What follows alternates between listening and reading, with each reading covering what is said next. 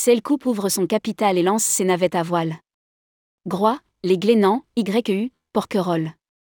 Pour relier les îles côtières, Cellcoup lance la construction de ses navettes et commence par ouvrir le capital de la coopérative. Rédigé par Juliette Spic le mardi 20 juin 2023.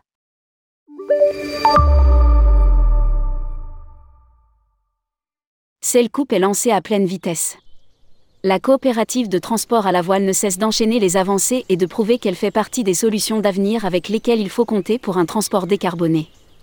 Après la création d'une ligne transatlantique à la voile en 2022 et des navettes régulières entre la Martinique et la Guadeloupe, puis une ouverture de lignes régulières entre la Corse et le continent, la coopérative lance ses navettes régulières pour rallier les îles côtières, Groix, les Glénans, YEU, Porquerolles.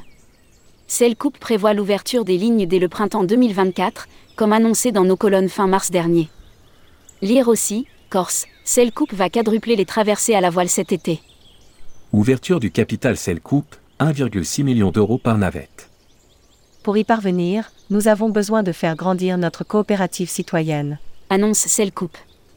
Et pour cause, il lui en coûtera 1,6 million d'euros par navette de 80 passagers, soit 20 000 passagers à la voile chaque année chacune.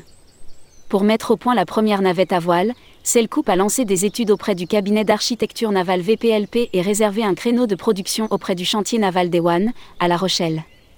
La coopérative a mis de sa poche 400 000 euros. Il reste encore un trou d'1,2 million d'euros à combler. Elle s'appuiera sur plusieurs banques et sociétés de crédit bail afin de faire un levier bancaire. Qu'elle complétera par l'ouverture de son capital, avec l'objectif de récolter 500 000 euros.